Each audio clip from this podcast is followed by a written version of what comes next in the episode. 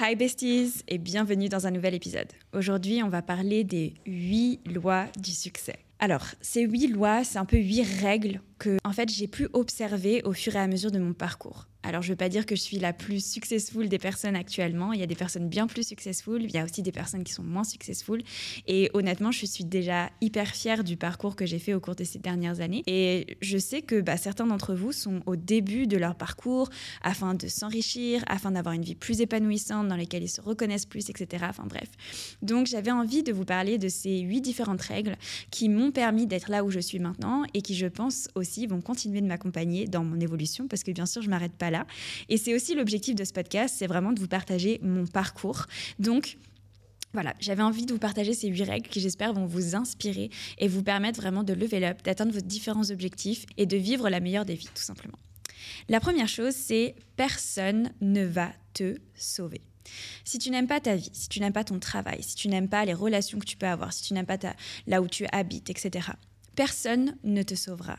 Il faut vraiment que tu comptes sur toi.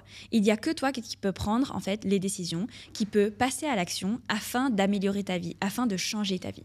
Et je pense que beaucoup de personnes attendent sur les autres ou reposent les décisions sur les autres. Oui, mais il veut pas faire ça. Oui, mais j'ai peur que ma famille me rejette. Oui, mais peu importe en fait. Il faut pas attendre des autres qui viennent t'aider parce que encore plus par exemple en France, on a l'habitude d'être constamment assisté. Oui, euh, j'attends qu'on me donne mon augmentation, j'attends que on me fasse une nouvelle proposition de travail, j'attends que le gouvernement me donne des aides, etc. Non, si tu veux changer de vie, si tu veux avoir plus dans ta vie, arrête d'attendre que les autres te donnent. Il faut que toi, tu crées. Et c'est de cette manière-là que tu vas réellement atteindre ta vie. Parce que, en fait, personne ne te doit rien, fondamentalement. C'est à toi de créer et de réaliser ce que tu as envie d'avoir dans ta vie. Donc pour ça, il faut prendre tes responsabilités et il faut pas attendre que quelqu'un vienne te prendre par la main et te dire il faut créer ce business, il faut demander ton augmentation, il faut faire cette formation, il faut changer ta relation de couple, il faut quitter cette personne. Non, c'est à toi de prendre les décisions et il faut que tu puisses compter sur toi. La deuxième règle, c'est de trouver des personnes qui vont travailler pour toi et avec toi et les impliquer dans ton business. Ce que j'ai appris au fur et à mesure du temps, que ce soit lorsque j'étais employée ou maintenant lorsque j'ai des employés, c'est que si les personnes que tu emploies, tu ne les impliques pas dans ton business, si leurs actions n'ont pas de conséquences directes, tu ne leur montres pas les conséquences de leurs actions, tu ne leur fais pas une sorte de récompense pour le travail fourni, eh bien au bout d'un moment, bah, on n'a plus envie de fournir du travail. Parce que tout simplement, on se dit, ce que je fais, ça sert à rien. Je pense que tu as déjà été employé et en fait, dans la plupart des entreprises, on va très peu reconnaître le travail fourni, on va très peu féliciter, on va très peu dire ce qui va, en fait, tout simplement, et on va plutôt s'attarder sur ce qui va pas. Et le souci en faisant ça, c'est que bah, déjà, si on nous dit tout le temps ce qui va pas, bah, c'est démotivant. Mais en plus de ça, si tu n'es pas récompensé pour ce que tu fais, si tu ne vois pas le fruit de ce que tu produis, des efforts que tu produis, bah, au bout d'un moment, tu n'as plus envie de les donner parce que tu te dis, ça sert à rien en fait. Et personne ne reconnaît ce que je fais. Donc je pense qu'une des règles fondamentales, soit lorsque l'on est employeur et que l'on a des employés, ou lorsque l'on est employé, c'est d'impliquer directement les personnes qui sont employées dans le business et leur montrer que leurs actions ont des conséquences directes, qu'elles seront récompensées pour les bonnes actions qu'elles font. Et de cette manière-là, en fait, tu crées vraiment une cohésion et une équipe qui avance ensemble. Sinon, c'est chacun de son côté et on n'avance pas ensemble. Et pour moi, on peut pas avancer seul et avoir du succès, c'est obligé d'avancer en team. Même je vous dis ça alors que j'ai avancé seul pendant très longtemps. Mais une fois que euh, on veut vraiment évoluer, level up, on est obligé de s'entourer, on peut pas tout faire. Il y a des personnes qui sont plus douées pour certaines choses que d'autres. Par exemple, mon assistante, elle est mille fois plus douée pour faire le service client que moi je peux l'être. Et il y a des choses comme ça où en fait vous allez avoir mon monteur, il est mille fois plus doué que moi au montage, mais il faut aussi leur montrer OK, ce que tu fais a une conséquence directe sur mon business. Ça, cette initiative, elle est géniale et j'en suis ravie. Il faut partager ces choses-là parce que sinon, les personnes en face, elles vont pas avoir envie d'avoir, de vouloir donner plus et elles vont donner le minimum, voire elles vont arrêter de vouloir donner et de vouloir travailler avec nous. Et c'est hyper difficile d'avoir un employé qui part. La troisième chose, c'est d'agir et de réfléchir après. Tu as toutes les raisons de ne pas passer à l'action. Tu pourras toujours trouver des excuses. J'ai un proche qui est malade, je suis fatiguée, euh, j'ai trop de travail, j'ai des enfants, c'est trop risqué, etc. Tu pourras toujours trouver des excuses pour ne pas faire ce que tu dois faire. Et en fait, le plus important, c'est de faire. Parce que si tu ne passes pas à l'action, tu n'auras jamais aucun résultat. Et il ne faut pas essayer d'anticiper tous les problèmes que tu pourrais avoir, parce qu'on ne connaît pas l'avenir. Tu ne peux pas savoir réellement ce qui va se passer une fois que tu seras passé à l'action. Donc en fait, la meilleure chose à faire, c'est d'agir et de réfléchir après. Si moi j'avais réfléchi 15 ans à euh, commencer par exemple les réseaux sociaux, si je m'étais dit ok, mais qu'est-ce que les gens vont penser de moi, mais euh, et si ça fonctionne pas, et si j'ai acheté une caméra pour rien, et si, et si, et si, et si, je peux trouver 10 000 excuse pour ne pas commencer. Tout simplement parce que j'ai peur, en fait. J'ai peur de ce qui va arriver. Sauf que bah, si j'avais pas commencé, bah, je serais pas là où j'en suis actuellement. J'aurais pas la vie que j'ai actuellement. J'aurais pas le business que j'ai actuellement. Je ne serais pas aussi épanouie, je pense, que je peux l'être actuellement. Donc, ce qui est important, c'est d'agir. Et généralement, en fait, tu prends pas énormément de risques. Je vous ai tourné un réel d'ailleurs aujourd'hui où je parlais de ça. C'était se mettre à investir c'est déjà la première étape. Il faut monter dans le train. Et puis après, au fur et à mesure du voyage, tu vas apprendre. Mais si tu montes jamais dans le train, bah lui, il va continuer d'avancer et toi, tu vas rester toujours à la même station. C'est une image qui, je trouve, euh, est très représentative en fait, de prendre le train en marche. Tu montes dedans et tu verras. Tu vas rencontrer des personnes qui vont t'apprendre, tu vas faire des erreurs, mais c'est pas grave, tu vas rebondir. Et le plus important en fait, c'est de commencer, c'est de mettre un pied dans la porte et une fois que tu y es, tu vas voir que déjà c'est pas si terrifiant, c'est ça fait pas si peur, qu'il peut pas se passer grand chose. Mais par contre, une fois que tu as commencé, tu vas arriver à te dire OK, j'ai fait un premier pas, OK, je pense que je suis capable de faire le deuxième, et le troisième, et le quatrième. Et c'est comme ça que tu as les résultats que tu veux avoir. Mais si tu passes pas à l'action, bah, tu n'auras jamais aucun résultat. Donc, faut pas essayer de trop réfléchir, de prendre la situation dans tous les sens, d'avoir toutes les solutions, d'avoir envisagé toutes les options, etc. Il faut juste faire. Et c'est comme ça que tu avances le plus rapidement possible. La clé suivante, c'est d'accepter d'être mauvais, d'accepter d'être débutant. Généralement, si tu regardes ton parcours, par exemple, on prend un, sportif, même un champion olympique. Bah, il a commencé, il était mauvais, puis après il était un peu moins mauvais, puis après il était encore un peu moins mauvais, puis après il est devenu bon, puis après il est devenu très bon, et après il est devenu excellent. Et c'est la même chose pour tout. On commence tous quelque part. Et en fait, c'est accepter, c'est avoir l'humilité, surtout en tant qu'adulte, de commencer quelque part et de se dire, OK, je suis vraiment nulle là-dedans. J'ai pas forcément un talent particulier, parce que souvent on s'attend à, ah, il faut que j'ai un talent. Non, tout le monde commence quelque part. Et donc, il faut accepter de se dire, OK, je sais pas faire. Franchement, je me regarde, par exemple, je sais pas, tu commences la danse, tu te regardes, tu te dis, ouais, c'est vraiment bof. Mais être assez gentil avec soi pour se dire, je suis en train de débuter. Et que même si, je, bah, franchement, je suis pas excellent, déjà, je fais le premier pas. Ça revient un petit peu à avant. Je, passe à l'action. Et en fait, au fur et à mesure du temps, je vais m'améliorer. Je vais rencontrer des personnes, je vais m'exercer, je vais m'entraîner, je vais apprendre de nouvelles choses, je vais regarder, je vais lire des livres. Et petit à petit, je vais devenir de moins en moins mauvais. Mais je pense qu'avec notre système, scolaire, on a toujours été punis lorsqu'on était euh, euh, mauvais, on avait une mauvaise note.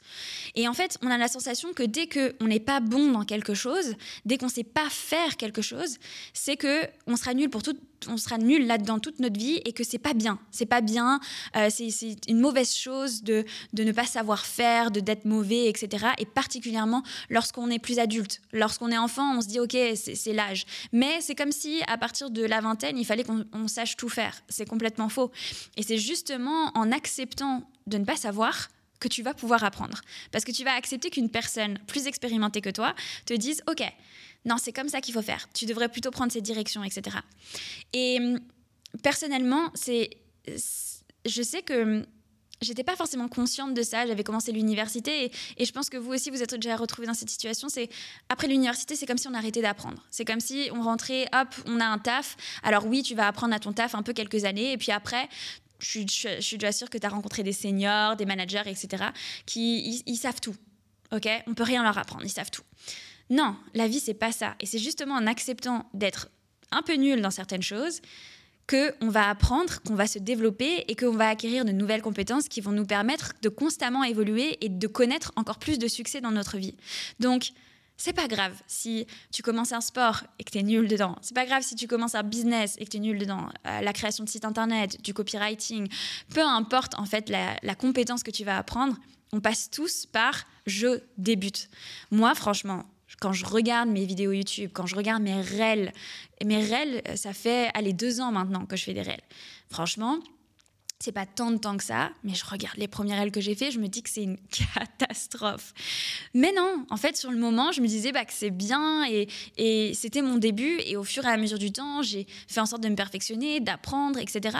Mais j'ai accepté d'être pas forcément compétente et juste de me dire allez je me lance c'est pas grave et au pire je vais être jugée par certaines personnes mais l'important c'est de se lancer et d'accepter d'être bah, pas la meilleure et au fur et à mesure du temps on va s'améliorer ensuite la loi suivante c'est d'utiliser ses peurs et de les rationaliser je te prends comme exemple si tu es euh, en couple avec une personne qui est toxique pour toi, qui n'est pas saine pour toi, etc., mais que tu as peur de la quitter tu as peur d'être seul, tu as peur de ne pas retrouver quelqu'un qui t'aime, tu as peur de voilà, ne, ne plus être en couple, de, d'être seul pendant des années, etc. Si tu as toutes ces peurs-là qui t'empêchent de quitter cette personne, essaye de donner du sens à ces peurs. C'est-à-dire, est-ce que c'est mieux de rester toute ta vie avec une personne toxique, avec une personne qui ne te correspond pas, avec une personne qui ne te rend pas heureuse?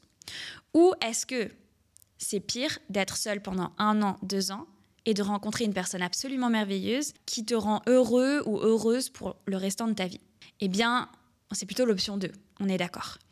En fait, avec toutes tes peurs, tu peux faire ça. C'est important de voir, ok, certes j'ai peur, certes j'ai pas envie de me retrouver dans cette situation, j'ai pas envie de faire le mauvais choix, j'ai pas envie de souffrir, mais il faut un peu comparer les degrés de souffrance et d'avoir une, vision un peu plus long terme. Oui, si tu quittes cette personne et que tu l'aimes mais qu'elle est toxique, hein, ça va être dur pendant quelques mois. Mais sur le long terme, ce sera beaucoup plus heureux. Plutôt que de souffrir tout le restant de ta vie. La vie, elle est bien trop précieuse pour vivre constamment une vie que tu, qui ne te correspond pas, dans laquelle tu n'es pas heureux ou tu n'es pas heureuse. Donc c'est important de prendre tes peurs et de dire, OK, j'ai le droit d'avoir peur.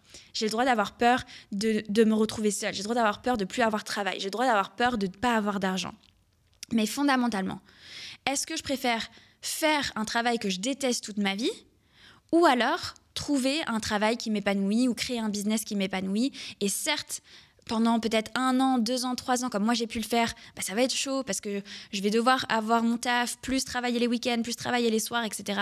Mais pour pouvoir vivre une vie absolument géniale pour le restant de ma vie, ou est-ce que je me dis non, je reste avec un job que je kiffe pas trop, des, un patron que je kiffe pas trop, et euh, bah du coup je kiffe pas trop ma vie pour le restant de ma vie.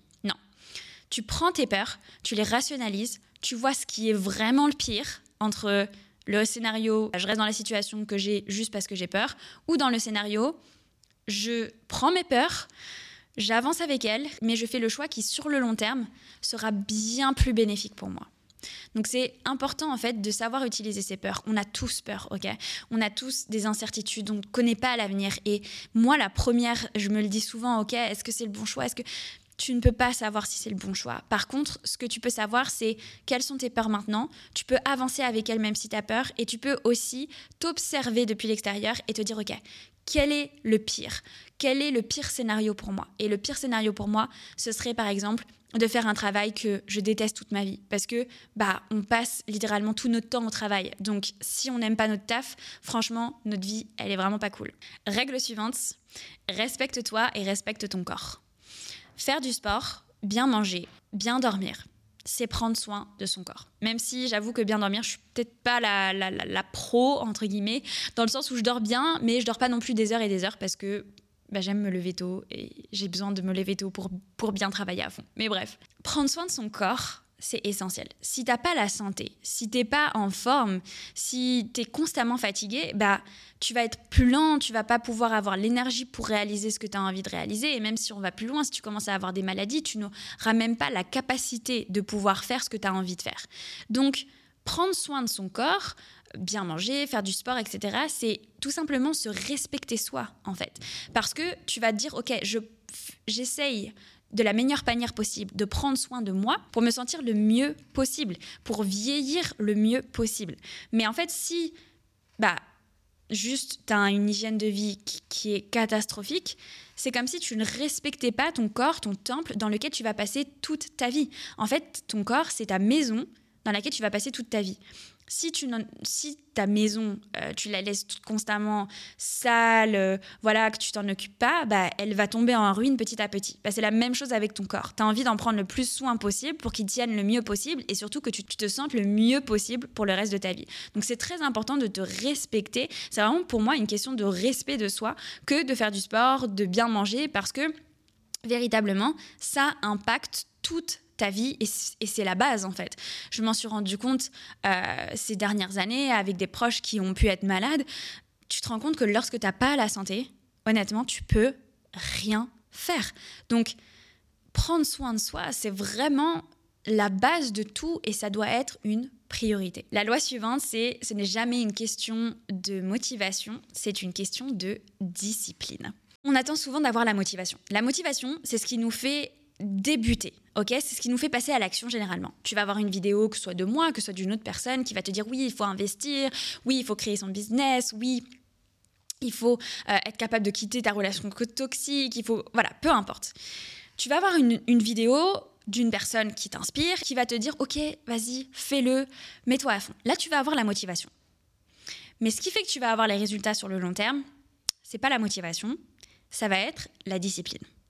C'est arrêter en fait de se poser la question de si tu as envie ou non, c'est plutôt de se demander ce que tu dois faire pour atteindre tes objectifs. C'est pas ce que tu as envie de faire, c'est ce que tu dois faire. Et il y a une grande différence entre les deux. Parce que tu vas pas toujours faire ce que tu as envie de faire. Et surtout que l'humain est de nature flemmarde. Par contre, si tu sais quel est ton objectif, si tu sais ce que tu vas atteindre, alors tu vas savoir ce que tu dois faire. Et c'est là où ça change tout. C'est là où tu commences à avoir des résultats.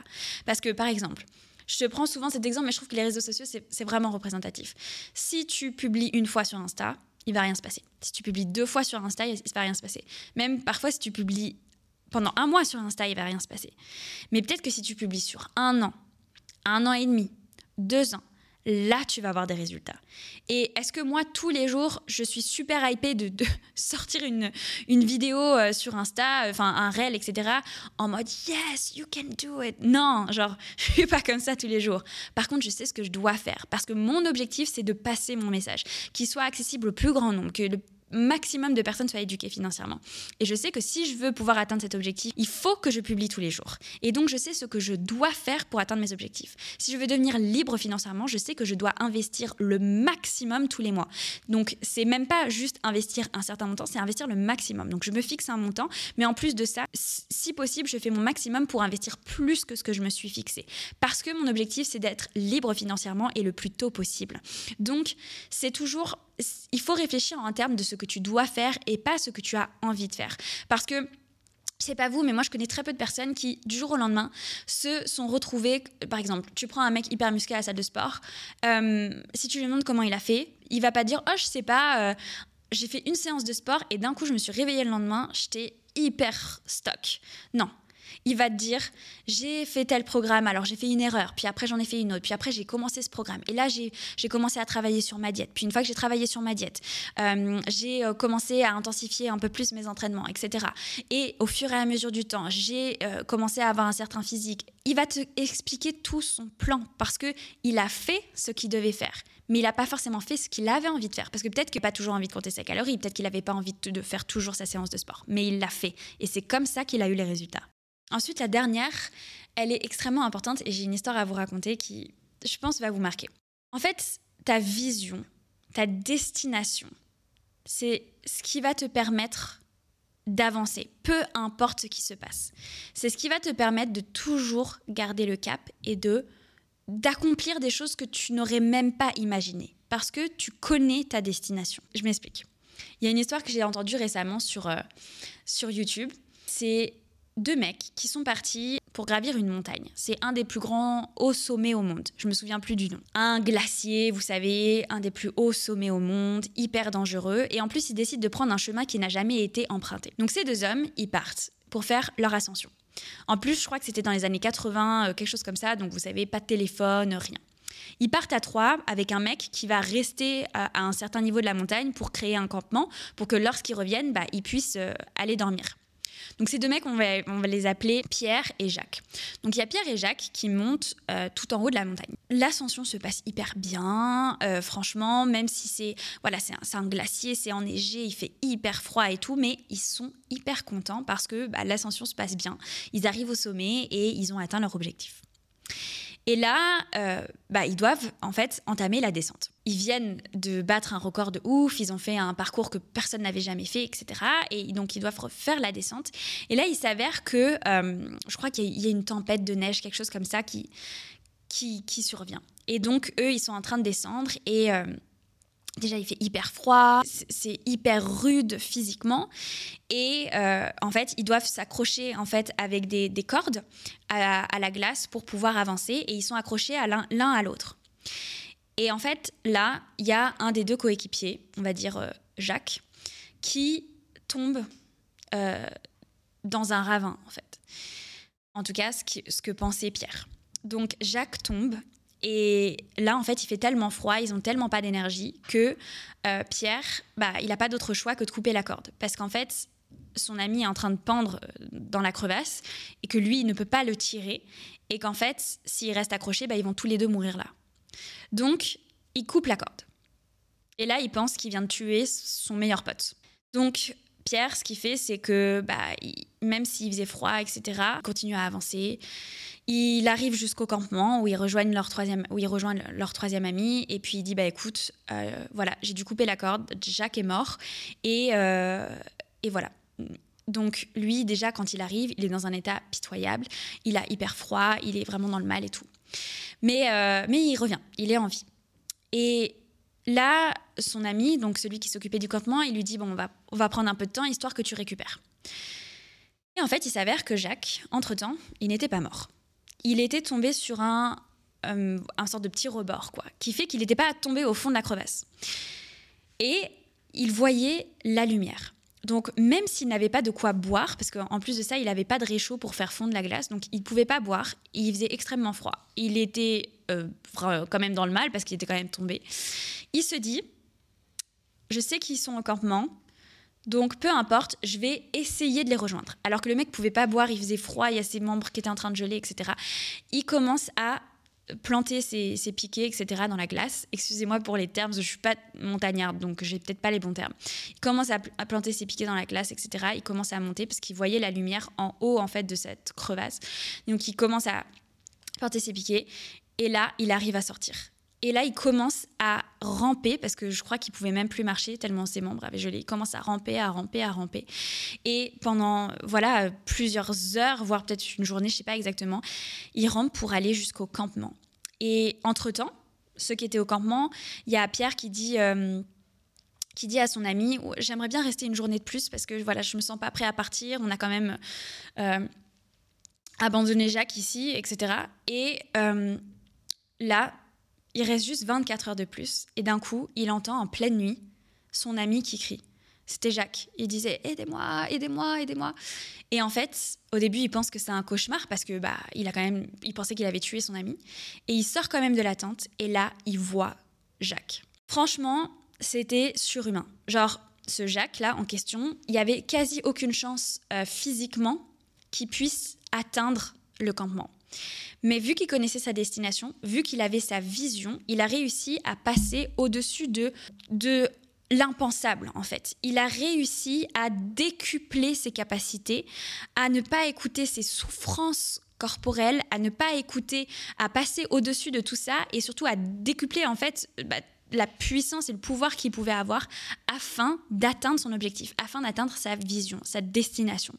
Et c'est pour ça que je vous dis que le mindset est tellement important, connaître sa vision c'est tellement important parce que en fait quand tu écoutes ce genre d'histoire, tu te dis c'est dingue. Lorsque tu veux vraiment quelque chose, lorsque tu as un objectif extrêmement précis, eh bien tu es capable de tout, tu notre corps est capable de tellement de choses, notre esprit est capable de tellement de choses.